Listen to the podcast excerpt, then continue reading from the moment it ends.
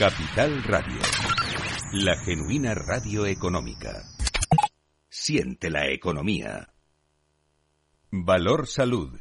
La actualidad de la salud en primer plano. Comienza un tiempo de radio y comunicación con la salud y la sanidad como protagonistas, información, reflexión con nuestros contertulios en directo. Son expertos, diversos en su procedencia, pero son los mejores. Adelante esta novena temporada de Valor Salud.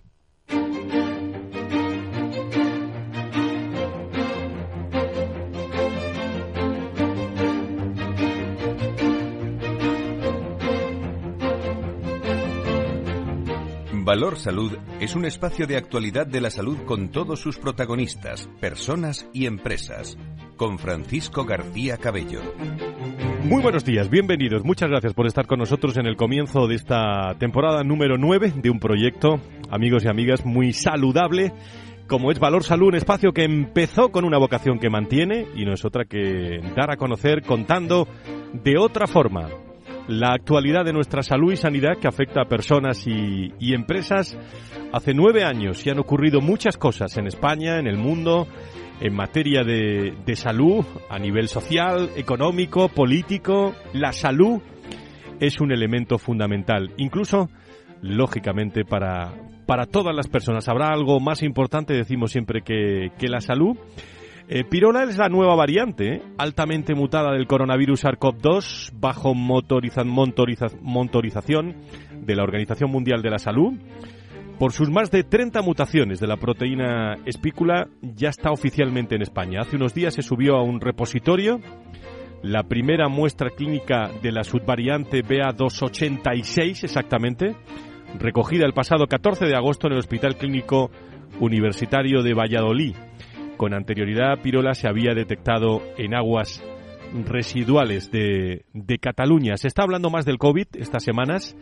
A la vuelta de, las vacaciones de, agosto, la tasa de incidencia del COVID en atención primaria en España es de 130,2 casos por 100.000 habitantes, según datos de la semana, eso sí, del 21 al 27 de agosto, lo que supone un aumento del 69,53 con respecto a la semana anterior, cuando hubo 76 con, con ocho, con ocho casos. Eh, la incidencia del COVID fue de más de 130 casos en la semana del 21 al 27 de agosto frente a algo menos del 77 casos de la semana anterior para eh, atender mejor estos números. Así lo recoge el informe de vigilancia centinela de infección respiratoria aguda de la atención primaria en el hospital realizado por el Instituto Carlos III que hace un seguimiento semanal de virus respiratorios en España. Eso eh, también nos comenta desde las farmacias, ¿eh?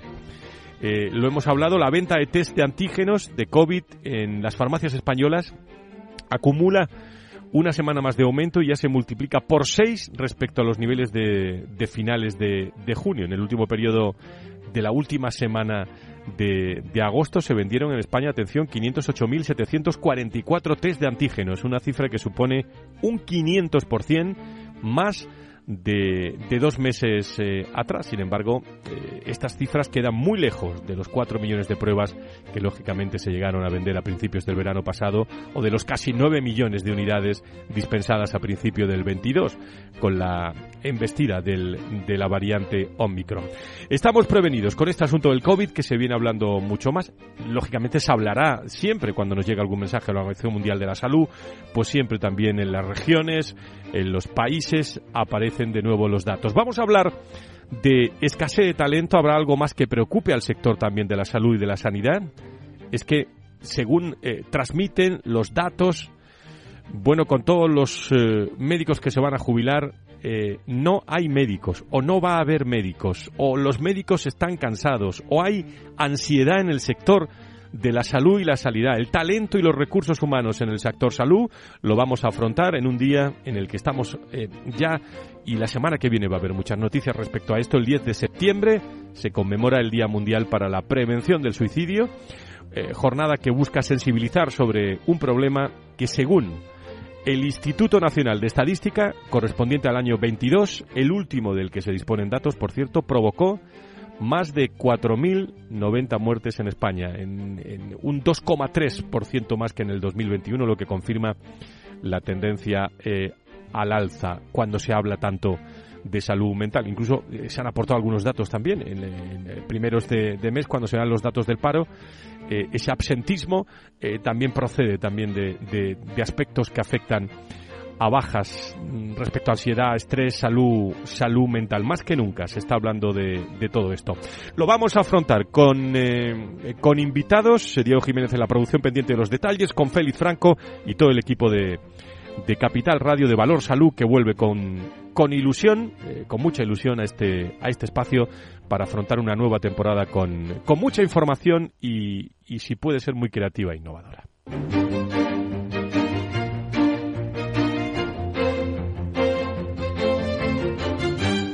Valor Salud.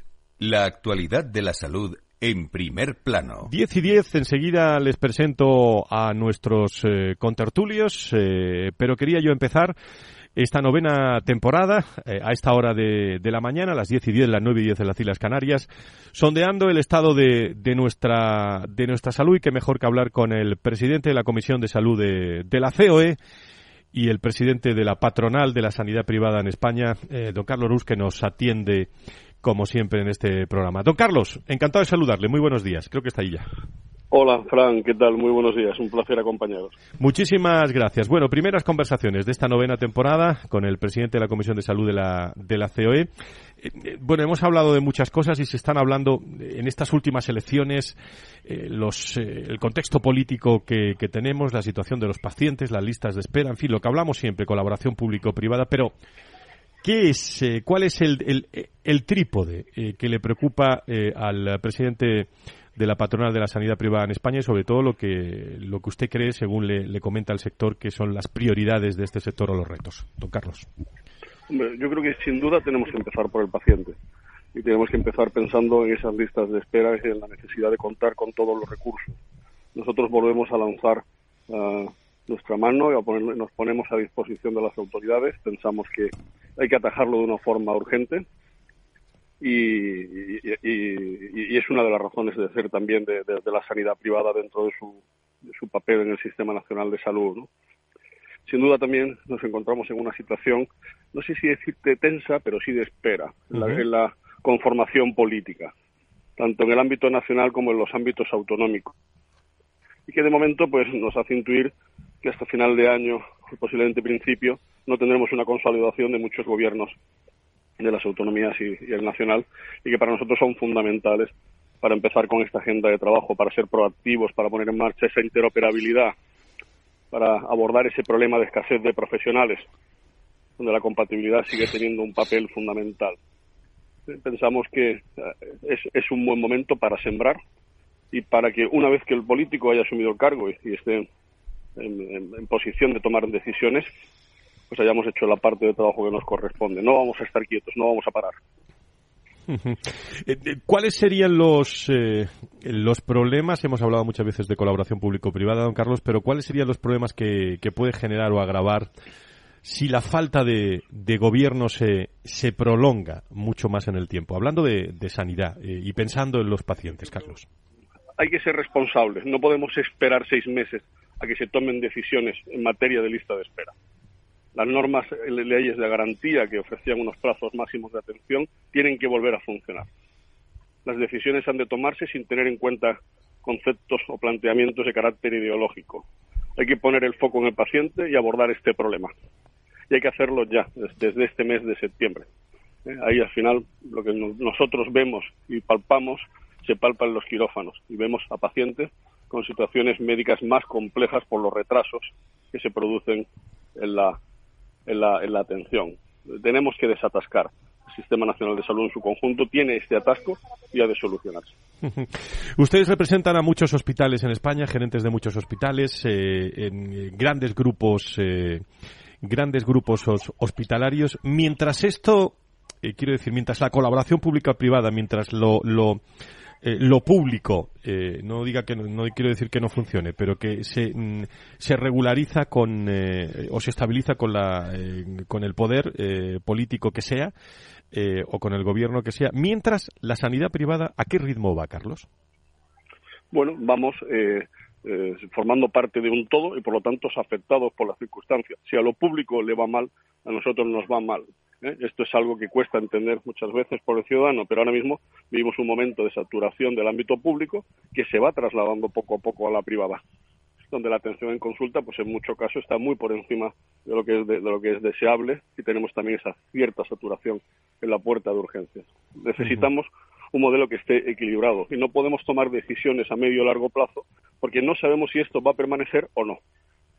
Si no, por supuesto, pues podríamos apostar por seguir creciendo y por incrementar la posibilidad de atención a un mayor número de pacientes. Pero pensamos que es algo que tiene un carácter temporal y que el ámbito público tiene que tender pues a recuperarse de esta situación. Si no cuentan con nosotros, esto se alargará más allá del, del segundo semestre de 2024 contando con nosotros, Frank, este problema podría estar solucionado para principios del año. Eh, enseguida le doy paso a los contertulios, por si quieren preguntar algo, pero eh, déjame que luego a partir de y media afrontaremos eh, una charla sobre escasez de talento, el, pero mm, y sobre el congreso, un congreso se va a organizar el, próximo día 26 de, de octubre, pero es uno de las de los grandes eh, lastres también que tiene la salud y la sanidad, es decir, la escasez, la escasez de, profesionales, la incertidumbre, el, cansancio, la ansiedad del sector eh, sanitario en nuestro país, incluyo a los, a los enfermeros y enfermeras. Bueno, es un tema que, como bien sabes, es una de las principales preocupaciones y, de hecho, estamos organizando un congreso, del que hablaréis eh, seguro en este programa, pues muy focalizado en cómo tenemos que preocuparnos para retener ese talento y para, y para conseguir que el profesional pues lo sienta más atractivo. Tenemos que tener en cuenta además que tenemos una población médica donde cada vez la mujer tiene un mayor peso y que para ser atractivos tenemos que ser empresas que, jueguen eh, un papel muy importante en las áreas de conciliación. La compatibilidad, Frank, la modificación de las competencias de los profesionales sostenidas durante 21 años cuando se ha evolucionado mucho el mayor papel que ha de darse a la enfermería, por ejemplo, la atención primaria, la necesidad de un FP de grado superior, el hecho de que un médico que sea especialista ya pueda conseguir otra especialización sin la necesidad de hacer los cuatro años de nuevo de residencia, porque ya parte de muchas de ellas son compartidas. Necesitamos sistemas y modelos que no hagan eh, que no hagan espacios estancos. Necesitamos un, un sistema mucho más flexible. Si no dotamos al sistema de flexibilidad, la única solución pasa por mayor presupuesto y ya la sanidad copa el 40% de los presupuestos de las comunidades autónomas. Hay que dotar al sistema de flexibilidad y ahí al profesional hay que darle un papel fundamental. Pues estamos hablando con Carlos Rus, el presidente de la Patronal de la Sanidad Privada en España, quizás eh, una persona que, conoce bien eh, el, eh, el, sector hace mucho tiempo y su evolución, y el presidente de la Patronal.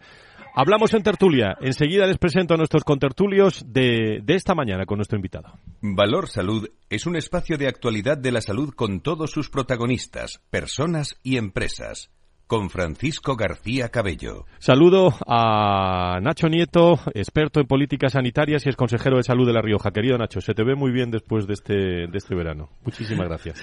Muchas gracias, Fran. Buenos días. Muy, muy amable, ¿eh? Se me estás mirando con muy buenos ojos. Como aunque siempre. decir que me encuentro muy bien, es verdad. Pues eh, se nota. Eh, Antonio Burgueño, director del proyecto Venturi. Querido Antonio, ¿cómo estás? Muy buenos días. Bienvenido. Buenos días, buenos días a todos, Fran, Nacho. yo no os veo, pero el tono es bueno, ¿eh? Noto buen tono. Pero se, se te siente eh, también. Preguntas, ¿qué queréis eh, para nuestro invitado Carlos Rull, presidente de la, de la patronal? Quien quiera. Nacho. Eh, eh, buenos días, Carlos. Eh, también bienvenido después de, las, de, este verano que ha sido un tanto complicado, me imagino, para ti, especialmente. oye, le has dado un buen repaso a, a, muchas cosas. Has venido, has venido de verdad con las ideas muy claras y has dicho cosas muy, muy importantes. Pero a mí me, me queda me, me, queda una especie de duda en todo esto, ¿no? Porque es verdad que hay que hacer que hay que hacer todo eso, pero también eh, nos encontramos que muchas veces esa escasez de profesionales a veces es más, yo creo que por falta de motivación que en algunas ocasiones por el número de ellos, aunque ciertamente esa segunda parte también, también influirá. Tenemos que hacer algo, yo creo, para que nuestros profesionales se motiven más, participen más en, este sistema. Y, y, lo que estoy diciendo ya sé que, que de alguna manera es delicado porque estamos hablando de la salud de nuestros pacientes y que con eso pues bueno, sean capaces de todavía asumir, ganar más que asumir, ¿no? Más competencias, más capacidad para atender eh, también a esa, a esa población mejor. Hablamos ahora mucho eh, seguimos hablando mucho del COVID. Eh, nunca pensamos, a pesar de todo y de lo mal que nos lo hizo pasar, que nos iba a dejar tan marcados en algunas cosas y que iba a tener tantas consecuencias como está teniendo ahora, y no solo exclusivamente por la enfermedad. Sí, Carlos. Sí, eh, sí. yo, yo, cuando, cuando, cuando hemos dado este repaso y dices, oye, la carga eh, llevamos eh, la última semana reuniéndonos eh, cada día con dos o tres territorios de España y preguntándoles cuáles son sus preocupaciones, estableciendo cuál es el plan de trabajo para este, para este periodo, de, ya digo, de tensa o de calma en conformación política. Es, difícil, es, difícil. la, apuesta, o estos son los problemas. También hemos puesto encima de la mesa soluciones. para mí, en, el ámbito privado, tenemos todavía campos de mejora, sin duda. Uno de ellos es que queremos que cada vez haya más hospitales universitarios. Esta vinculación con la universidad que genere la necesidad de esa investigación creo que también hace para el profesional la posición mucho más atractiva. Y luego hemos vivido algo, que no sé si tenéis esta misma sensación, eh, curioso, donde eh, se está dando como, esa fuga de profesionales que por esta, situación tan tensa de estos últimos años deciden apostar solo por uno de los ámbitos, por el ámbito público o el ámbito privado. ¿Eh? antes eh, el profesional estaba más dispuesto a compartir la, actividad. Bueno, tenemos que volver a ser atractivo el ámbito público en cuanto a la eliminación de esta saturación y el privado pues tiene que cada vez mejorar en aspectos como este que digo de la, vinculación universitaria, en el incremento de, las donaciones, en el tema de investigación. Eh, yo creo que esto es lo que también motiva al profesional, más allá de lo económico. Antonio eh, Burgueño, ¿alguna cuestión? Sí, un saludo Carlos, también para ti un fuertísimo abrazo. Y yo no, no, no sé qué pregunta hacerle a Carlos, pero sí que es que quiero destacar, eh, estoy de acuerdo con Nacho, ha hecho una reflexión muy, muy importante que es un eje de trabajo. ¿eh? Eh, cuando dice si la pública va mal, la privada ya va mal, mire, mira, yo, si le tengo que resolver algo, me viene bien. Si lo que me está llegando es mucho, no nos viene bien. Pero es que además no me puedo planificar porque no sé si esto es coyuntural o me tengo que planificar porque esto va a durar. Por lo tanto, mientras que no exista un trabajo conjunto y de planificar a medio plazo y organizar los recursos en función de la demanda y la prestación, pues evidentemente pues hay un problema grave. Yo me quedo con esta reflexión que es una es una misión más que más que un objetivo, ¿no, Carlos? Sí, no, no, totalmente. Es, es, es, es nuestra es nuestra misión y además eh, Em, podemos trasladar esta situación de, agotamiento que han tenido los profesionales con, esta, con esta indeterminación, con esta falta eh, de, coger eh, el toro por los cuernos y darle solución, vamos traspasando eh, este, este, agotamiento al paciente. Y, esto en el ámbito privado es algo tremendamente grave, porque fundamentalmente se nos elige por la accesibilidad. Y la accesibilidad es la posibilidad de acceso directo al, especialista, pero es también en los tiempos que consideras no solo como paciente, sino también como cliente. Y esa potestad que tiene el paciente en el ámbito privado la pierde si esto se mantiene y se sostiene en el tiempo. Porque para nosotros urge esta solución y urge que se cuente con todos. Sin ninguna duda, Carlos, sin ninguna duda. Eh, el Sistema Nacional de Salud mm, tiene que contar con todos los medios que existen en este país eh, eh, de, la, sanidad, sea pública o sea privada, para atender a, todas las personas pero tiene que, contar también con todos los profesionales y de la y de la mejor manera. Yo decía antes lo del COVID porque eh, da la sensación que después de haber pasado la fatiga que, que a los profesionales les, les produjo el COVID, nos la produjo a todos, pero a los profesionales sanitarios sin ninguna duda de una manera muy, muy especial, no les estamos ayudando o motivando lo suficiente para que superen esa, esa fase de fatiga y en encuentren otra vez un ámbito mucho más confortable para seguir eh, para seguir desempeñando eh, ese trabajo. Mm, mira, eh, no hemos hecho bueno, tú sí las has señalado de alguna manera que las cuestiones políticas pueden, pueden ser, nos mantienen a todos en vilo. Pero mira, yo esta mañana comprobaba, confirmaba un dato, el Consejo Internacional presumiblemente va a tener en el futuro de las 17 comunidades autónomas, 11 consejeros van a ser del PP y los otros seis de distintos partidos, dos del PSOE y los otros de partidos regionalistas eh, más ligados a determinadas regiones. ¿no? Eh, hombre, esto nos tendría que hacer pensar que puede ser beneficioso para que se sigan algunas líneas políticas, evidentemente, dentro de esas decisiones que pueda tomar el, Consejo Interterritorial. Eh, que para eso está, que para eso está, y que sin ninguna duda, aunque nos empeñemos en que no, influyen de una manera importante en cómo se resuelven y se consideran algunas cuestiones de la, de la sanidad. Pero después de haber visto eso, eh, eh, todo depende de cómo se resuelva el gobierno de España, pero si sigue como está, eh, no creo que consigan esos 11 consejeros sobreponerse a determinadas cuestiones. Sé que no es un tema sencillo, pero, pero está ahí, ¿eh? pero está ahí. Por mucho que miremos a otro lado o hagamos como que no nos enteramos, está ahí y nos va a influir.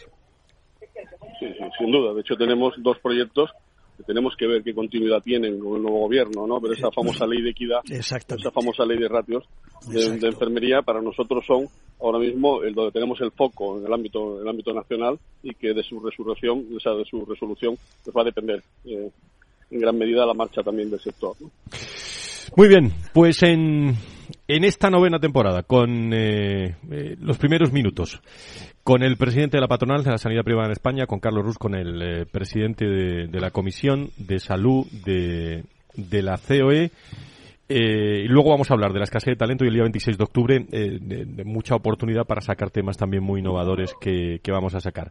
Como siempre, pero especialmente hoy, un abrazo muy fuerte eh, para ti, para toda la familia ya sabes a quién le dedicamos el programa de hoy, don Carlos. Muchísimas gracias, un placer haber empezado esta temporada con, vosotros. Un abrazo muy fuerte. Carlos Rus en directo con nosotros. Don, eh, don eh, Nacho Nieto, don Antonio Burgueño. Si se quedan, si se quedan con nosotros, seguimos, seguimos compartiendo. Antonio, buenos días, que todavía ah, no, no, saludado, Bueno, él, sí, él sí. Seguimos, el, seguimos el café, nos esperan dos grandes temas, que es eh, ya entrar en profundidad en ese congreso del 26 de octubre que se va a celebrar en España y luego un tema interesantísimo, como es eh, la salud, la salud mental, que tanto, que tanto abarca pensando la semana que viene en ese día eh, internacional también de la conmemoración del Día Internacional del Suicidio, que, acabamos a hablar eh, con todos los respetos del, del mundo. No se vayan, pausa y volvemos.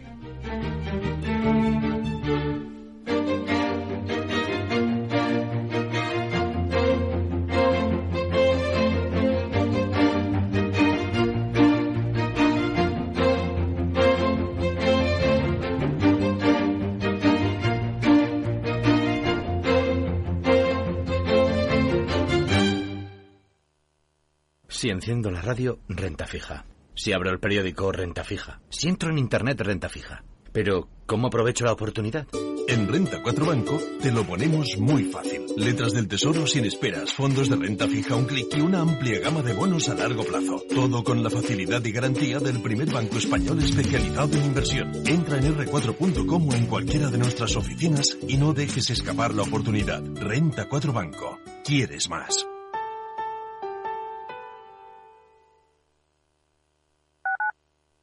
Madrid, 103.2 FM, Capital Radio. Capital Radio. Capital Radio lanza el nuevo formato de Cripto Capital, todos los lunes a las 3 de la tarde con el maestro de trading algorítmico Carlos Puch Sajibela. Lo que nadie te cuenta, escúchalo en Cripto Capital.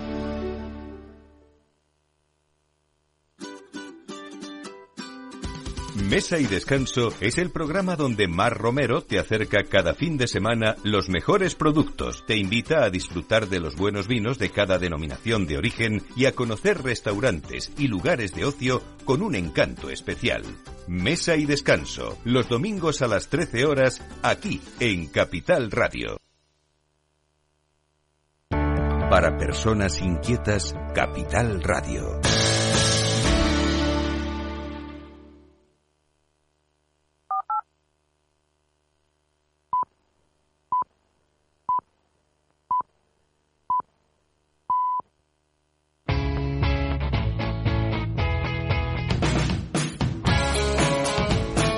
La economía despierta. Capital Radio.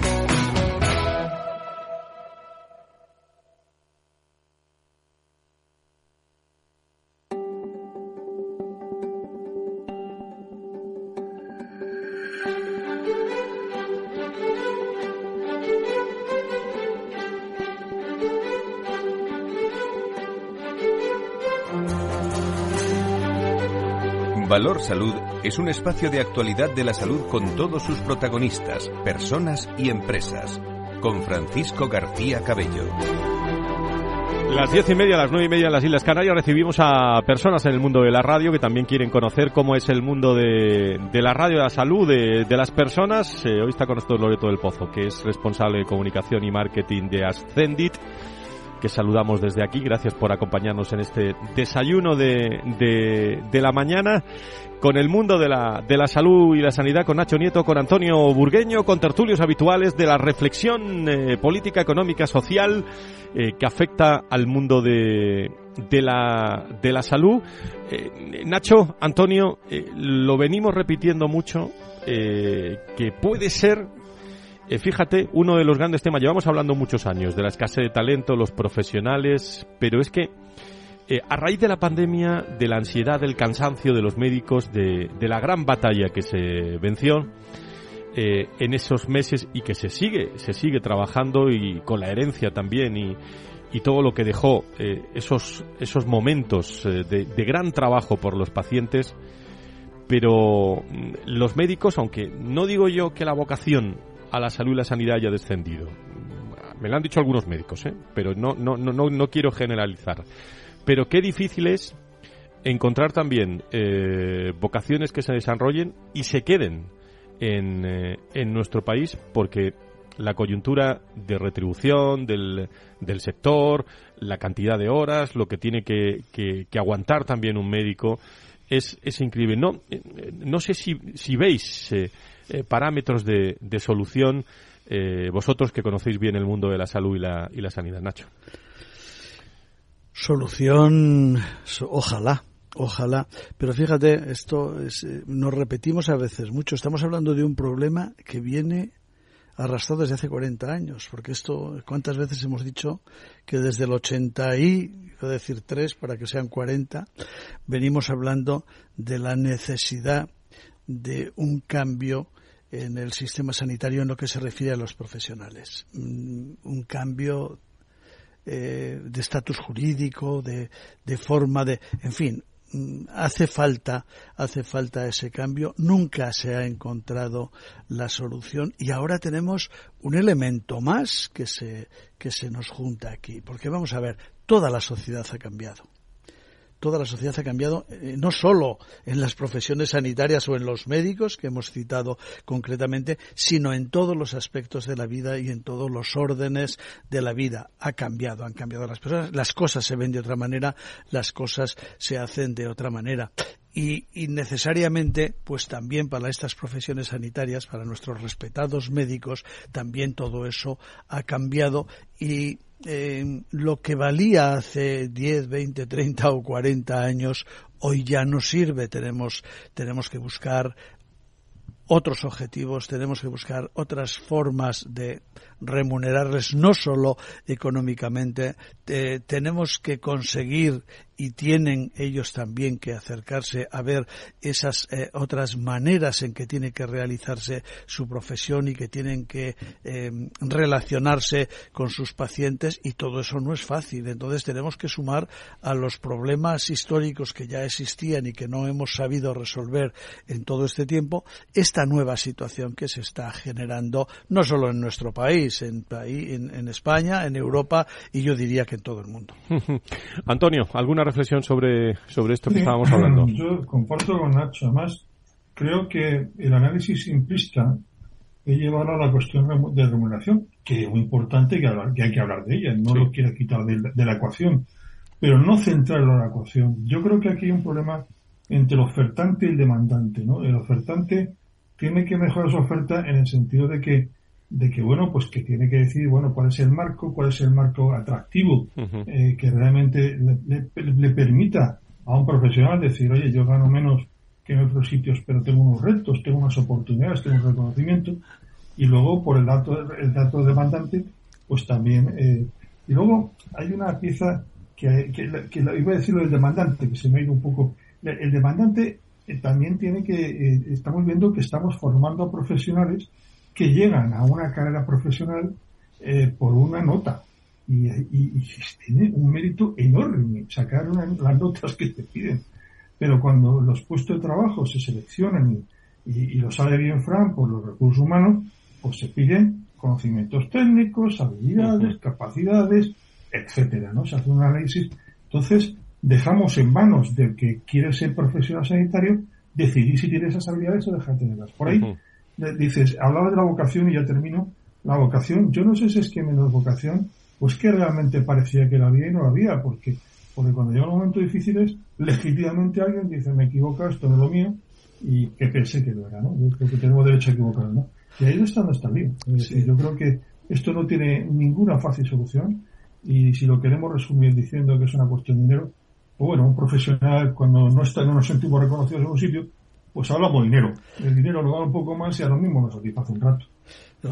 Seguro que entonces seguro que no es solo el dinero, aunque bueno, vamos a ver, hombre, efectivamente, ¿para qué trabajamos y hemos trabajado todos? hombre, una persona que dedica casi, ocho años, nueve años de, de su vida a una preparación, a, una formación, eh, eh, bueno, y, luego, dignidad también, ¿no? Y luego toda su vida para trabajar. No, que la ecuación, pero no dejarlo solo la ecuación. No, pero fíjate, eh, es que eso que has llamado tu vocación, bueno, que le llamas vamos todos. Eh, seguramente que no es solo una cosa, la vocación no, no es algo tan simple como eh, que, que, esté constituida por solo esto que llamamos ahora un parámetro. En la vocación tiene que haber muchos. No me voy a poner yo a hacer ese análisis ahora. No, creo que no es el momento. Interesante eh, línea de trabajo. Pero, pero sumado a eso, sumado a que, a que esos elementos de la vocación han cambiado seguro en estos años, seguro, es que ahora también a muchos de los profesionales sanitarios que ya están, que ya lo son, no a los que ahora se incorporan, les exigimos además que tienen que adaptarse, porque es que tienen que adaptarse y se lo tenemos, eh, de una o de otra forma se les exige y se lo exigen ellos mismos, eh, que tienen que adaptarse a una nueva forma de trabajar, de ver la vida, de, de, eh, de, adaptarse al mundo en el que están viviendo. No solo en la sanidad, no solo para la salud, porque eso está afectando a todos los ámbitos de la vida también, ¿no? Estamos en la era digital. Pero claro, los que no nos hemos formado, los que no se han formado en esa era digital y se la encuentran ahora de golpe y se la tienen, la tienen que mamar completa, pues eh, vamos a ver cómo, cómo se hace eso, que es también un hándicap y un elemento importante en el que también hay que trabajar mucho, porque ese tránsito hay que hacerlo, lo tienen que hacer, pero también hay que facilitárselo y, promoverlo, promocionarlo. Bueno, pues no se pueden ustedes imaginar los primeros vistazos que le he echado a la, a la agenda del, eh, de la sesión del 26 de octubre, que se va a celebrar en la COE. He pedido más, eh, más detalles, va a colaborar también el Foro de Recursos Humanos, pero he pedido detalles a ASPE, a la patronal, eh, creo que tengo en línea a Sandra Toro, responsable de, comunicación de, ASPE. Sandra, ¿cómo estás? Muy buenos días, bienvenida. Buenos días, Fran. Buenos días a todos los oyentes. Muchísimas gracias. Es un placer estar con vosotros en el primer programa de esta temporada. Te deseo muchos éxitos. Muchísimas gracias. Bueno, en, un tema que estáis trabajando mucho, la escasez, sobre todo el, eh, el talento en el sector, ¿no? Sí, eso es. Esta, esta semana publicaba Carlos Rus, presidente de ASTE, una tribuna en cinco días, no sé si habéis podido leerla. Sí. Efectivamente, decía, hablando de, de, la, de la vocación, decía Carlos que eh, los niños ya no quieren ser médicos. Y, y, bueno, lo que más preocupa es eso, el, el, el, descenso en la, o sea, lo que está bajando la vocación en los, en, los médicos que tenemos ahora. Y es que, a ver, yo creo, como dicen nuestros, eh, los contertulios que tenemos, que mm, ahora no se mide, o sea, mm, se prioriza también un salario emocional, además de un salario eh, económico, el salario emocional, es verdad, como dice, creo que Nacho Nieto, han cambiado muchísimo las cosas y ahora eh, los médicos, como trabajadores de otros sectores, priorizan otras cosas también. Entonces, entonces esto es lo que nos estar en esta situación. Y decía, daba Carlos unos datos así muy relevantes, como que la edad media del facultativo en España es de 50 años. Esto, como dice, ahora no es un problema, pero lo será dentro de 15 años, cuando se empiezan a jubilar. Sin duda, y también, y nos quedaremos, nos quedaremos sin, eh, sin muchos magníficos profesionales, de forma natural también. Claro, eso es. También, también pudimos leer en el, en el informe Oferta-Necesidad de Especialistas Médicos del Ministerio de Sanidad que el Sistema Nacional de Salud necesitará cerca de 9.000 médicos más al año para cubrir sus necesidades en 2027 que no está tan lejos. Oye, Sandra, eh, algún, eh, vamos a profundizar, sobre todo en eh, días sucesivos, y vamos a dar cumplimentada información, pero ¿con qué mimo se está trabajando el evento del 26 de octubre en la sede de la COE? Cuéntanos así un primer flash y, ya la semana que viene pues afrontamos en, en profundidad un congreso dedicado al mundo del talento y los recursos humanos en el sector salud en, en nuestro país, ¿no? Danos algún detalle. Sí, pues te puedo decir, os puedo decir que eh, estamos todos trabajando para este congreso. O sea que esperamos que salga muy bien. Eh, a priori mm, promete ser una jornada llena de conocimiento y de valor. Creo que vamos a que nos va a quedar un buen congreso. Como dice, será el 26 de octubre y la jornada se, extenderá desde las 9 de la mañana hasta las 2 y media de la tarde. Y bueno, yo digo que, eh, le digo a Luis que tenemos una alineación de champions, con los mejores expertos en salud y recursos humanos. Me imagino que eh, representación de todos los, los, responsables de recursos humanos del sector, eh, institucional, de, regiones, de todo, ¿no? Eso es, sí, el Congreso tiene dos partes diferenciadas. La primera, más institucional, en la que, bueno, puedo dar nombres, ¿no? De algún. Sí, algún nombre podemos dar, si están confirmados. en esta primera parte más institucional, eh, de la mano de doña Manuela García Romero, la consejera de salud de las Islas Baleares, eh, exploraremos temas como la evolución de la demografía médica y su impacto en la planificación de profesionales de la salud, por ejemplo. Luego también en esta primera parte abordaremos cuestiones de política sanitaria en materia de recursos humanos y tendremos voces importantes como don Julián García Gómez, subdirector de cohesión y alta inspección del Ministerio de Sanidad. Y tendremos también, como dices, directores de recursos humanos de servicios de salud de diferentes comunidades autónomas. No, tan importante. adelantar, sí, sí, no, decía, dos nombres. decía Sandra que lo de Baleares es muy importante porque es la persona que, ha decidido, entre otras cosas, que eh, lo catalán ya no sea eh, barrera para trabajar en, en, las Islas Baleares, que es un tema de, plena actualidad, pues estará en el Congreso. dime, Sandra. Sí, te decía, de estos directores de recursos humanos de, servicios de salud de diferentes comunidades autónomas, te voy a adelantar dos confirmados que tenemos. Eh, tenemos confirmado a don Íñigo Cortázar Neira, director general de recursos humanos y transformación del SESCAM, y doña Ana María Comesaña Álvarez, directora general de Recursos Humanos del CERVAS. y con ellos trataremos de dar respuesta a la pregunta del millón. ¿Necesita España más profesionales sanitarios? Está claro que sí. Bueno, pues esas preguntas y muchas más son las que vamos a realizar con una representación que iremos eh, desgranando todos los viernes aquí en, eh, en Valor Salud, con representación, no vamos a decir todos los nombres hoy, pero con representación de casi todos los directores de recursos humanos de grandes grupos eh, hospitalarios.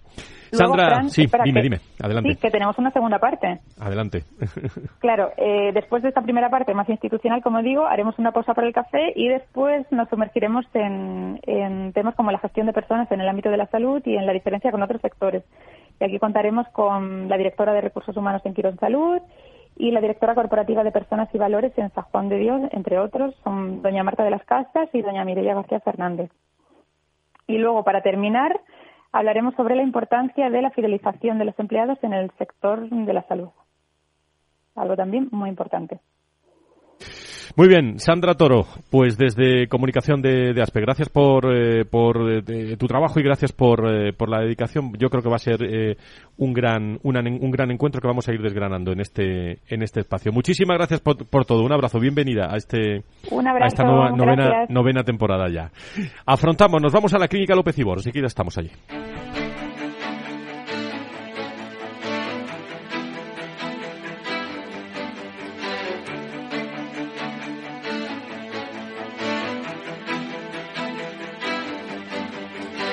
Valor Salud desde la actualidad La salud al alza.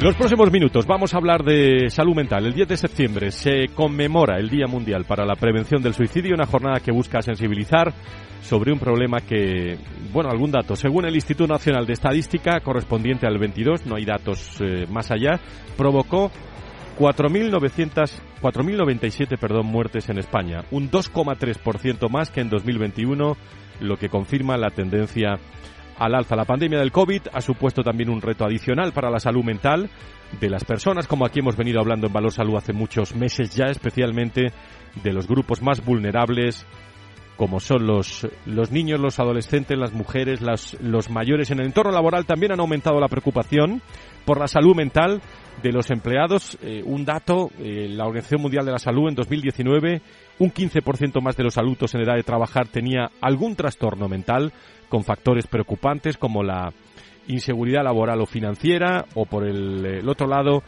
de las empresas el descenso de la productividad por las bajas derivadas de la salud mental también son importantes y se han notado también eh, y han sido referencia y son explícitas los datos, los últimos datos del paro que da también el gobierno. Queremos conocer un poco más sobre la relación de la salud mental eh, de la mano de, un especialista. Creo que tenemos en línea Pedro Neira, responsable del Departamento de Psicología de la Clínica López, eh, López Ibor. Don Pedro, encantado de saludarle. Muy buenos días.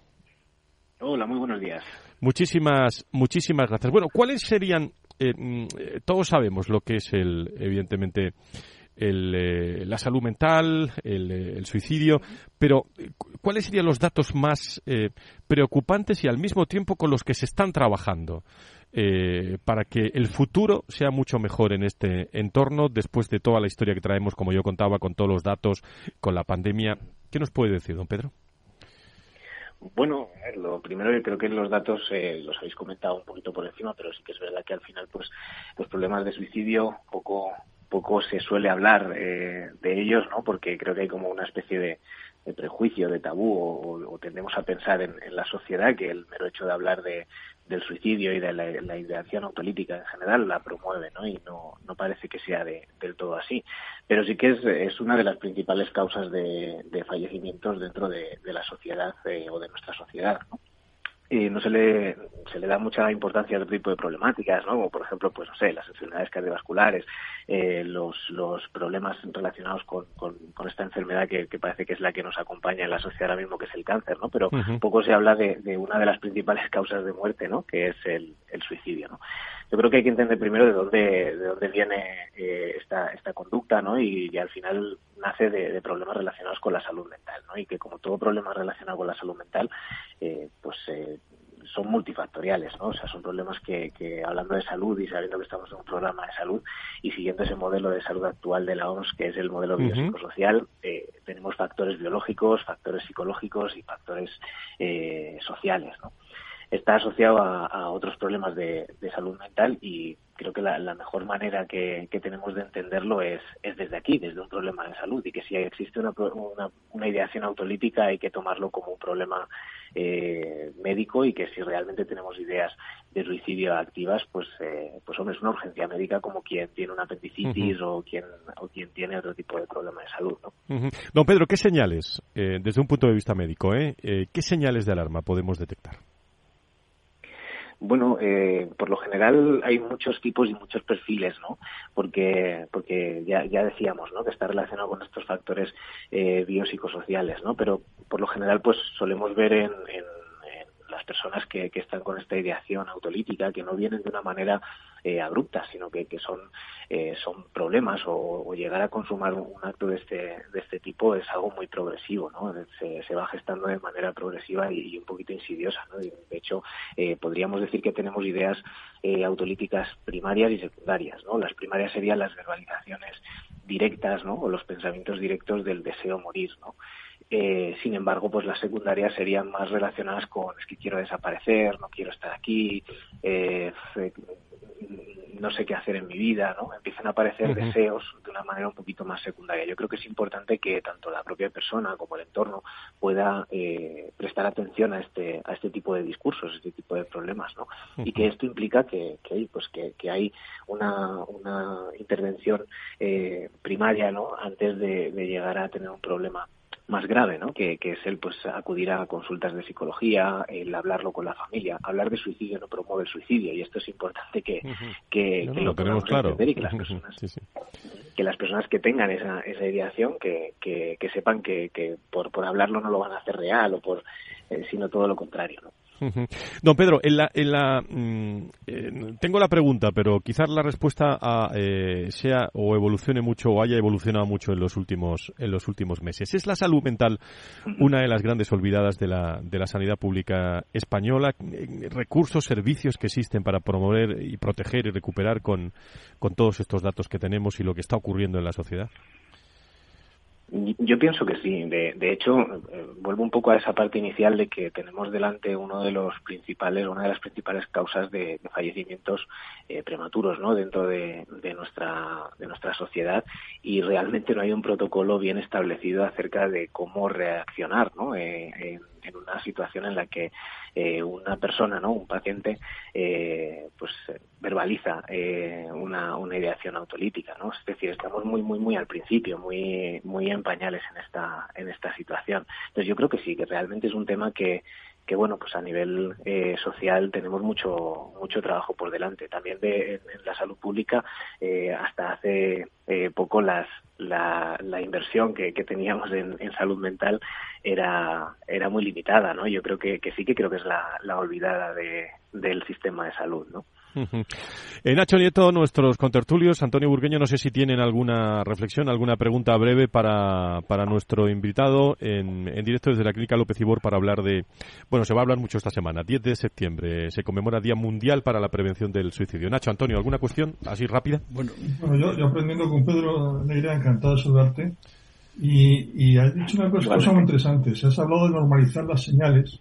Bueno, has dicho detectar las señales. Y yo hablaba de que se puede normalizar como algo normal que hablemos y detectemos las señales eh, que parece hacia donde enfocas. ¿no? Pero yo tengo una pregunta muy concreta. Si hay unas señales muy concretas, eh, podemos afirmar que los médicos en general, que porque es un tema biopsicosocial, ¿no? Has dicho, eh, están preparados para detectar esas señales. Alguno puede ser que sí, por, motu propio, pero puedo decir que nuestros profesionales están preparados para detectarlos, sobre todo mejor atención primaria, urgencias. Eh, pues esa, esa pregunta creo que es muy buena, sí. Adelante, Pedro. Sí, sí, creo que es una pregunta muy buena porque, porque efectivamente eh, en, atención primaria obviamente aparecen señales en el sentido de que la persona de repente cambia su conducta, empieza a estar más aislada, empieza a tener interpretaciones más negativas del entorno, eh, problemas de sueño, de alimentación, interferencias con el trabajo, eh, cambios conductuales que anteriormente no tenía, ¿no? Son señales que, que, están ahí, que, que, aparecen y que incluso la persona verbaliza esas ideas secundarias de suicidio, ¿no? Y de y, autolíticas y no se recogen eh, bien. Yo creo que, que sí que habría que como, como mecanismo de prevención tendríamos que a lo mejor intentar a nuestras, nuestros profesionales de atención primaria eh, formarles un poquito en esta dirección, ¿no? Y que, que, quizá puedan leer un poquito más estas señales, que tengan esa predisposición a hablar de, de forma abierta de, de, la ideación autolítica con el paciente, que, que, se pueda explorar de una forma diferente en nuestras consultas de, de atención primaria, probablemente prevendría muchas cosas porque habría una derivación a salud mental de una manera mucho más, más rápida, ¿no? Nacho Nieto. Sí, eh, buenos días, doctor. Yo creo que no hay ninguna duda que, que el sistema público, posiblemente también la sanidad privada, porque no ha sido, a pesar de que hay clínicas especializadas, no ha sido nunca eh, una de las eh, especialidades favoritas, digamos, ha tenido un poco olvidado a, a estos pacientes, a, la, a, la, atención de estas, de estas personas. Y bueno, no era, era bastante habitual la, la complicación que había a veces para conseguir que fuesen tratados, que fuesen a las consultas, que se hiciese un seguimiento especialmente en atención primaria, pero también en los servicios de atención especializada de los pacientes que, que tenían un problema de salud mental y que tenían que ser atendidos por un psiquiatra o un psicólogo. Yo creo que está mejorando la, situación hemos conseguido que haya eh, dentro de todo el conjunto de problemas que tiene que tiene ahora mismo eh, la sanidad española, pues que la salud mental se ha hecho un hueco importante y ha hecho atender que que es necesario reforzar de una manera importante, no, con profesionales, con estructura, con procedimientos, con protocolos para atender a estas personas y se está haciendo despacito, pero se está haciendo, pero creo que es que no es en vano. Damos, damos los datos, yo recogiendo algunos datos de suicidios, eh, pues claro, concluir que en España en 2021 se suicidaron, fallecieron por, por este motivo 11 personas al día y en 2022 11,25. Hombre, es un dato importante, aunque lo comparemos y sea más o menos fuerte que respecto a, otras patologías, a otras enfermedades, es un dato importante. Y por cierto, para terminar, eh, tres de cada cuatro eran hombres. Buen dato. Eh, doctor Neira, el responsable del Departamento de Psicología de la Clínica López Ibor, ¿algún dato más, eh, sobre todo por aquello de los mitos y los estigmas? y, seguimos hablando otro día. ¿eh? Sí. Sí, se ha hablado de, de, hombres y mujeres, ¿no? Eh, los hombres tienden a hacer menos intentos de, suicidio, pero suelen ser más consumados porque suelen ser intentos de una forma como un poco más violenta, más impulsiva. Entonces eh, eh, se tiende a consumar más y ese dato, claro que, que, sí tiene sentido dentro de lo que es la parte de, salud mental. A mí me gustaría, antes de, terminar, pues dar también un poco el pues eh, una herramienta ¿no? de cara a personas que puedan tener ahora mismo ideación autolítica o, que de alguna forma estén pensando en ideas de muerte no al final tenemos sí que tenemos ciertos servicios aunque sean limitados pero bueno dentro de, de del Ministerio de Sanidad, el número del 024, pues eh, ayuda, ¿no? Eh, es un teléfono que, en el que se puede llamar en el caso de que una persona tenga eh, riesgo de, suicidio, esté pensando en, el deseo de morir, ¿no? Y la Fundación ANAR para, para personas en población infanto-juvenil, pues adolescentes sobre todo, ¿no? que, tienen una, alta correlación en la que se empieza, pues que, que puedan tener esa herramienta de la que, de la que poder tirar.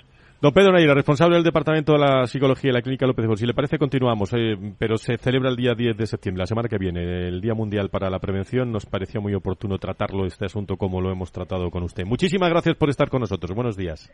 Muchas gracias. Con vistas al fin de semana.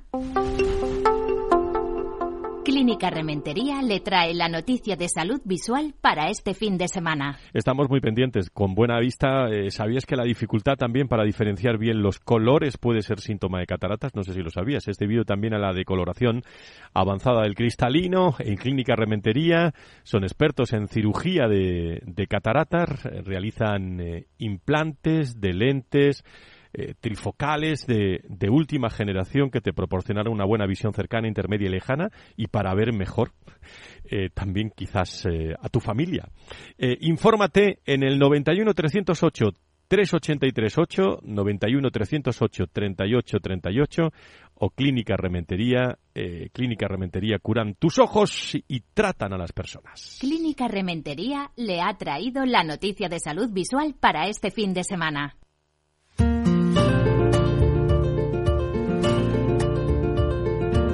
Qué bonito es esto para despedirnos.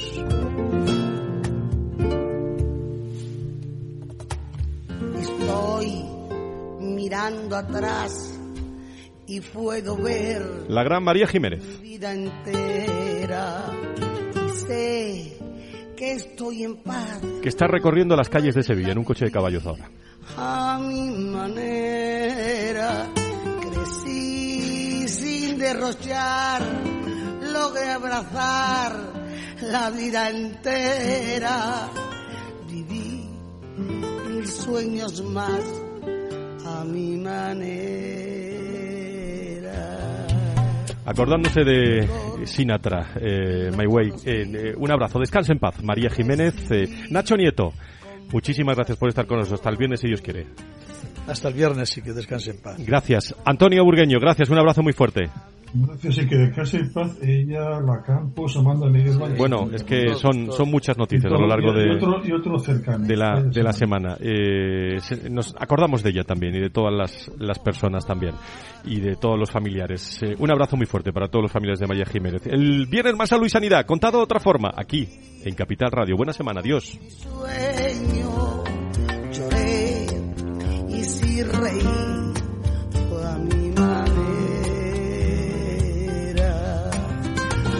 Decir o criticar si yo aprendí a renunciar. Valor Salud. La actualidad de la salud en primer plano todas las semanas con sus personas y empresas. En Capital Radio, con Francisco García Cabello. Porque viví, siempre viví a mi manera.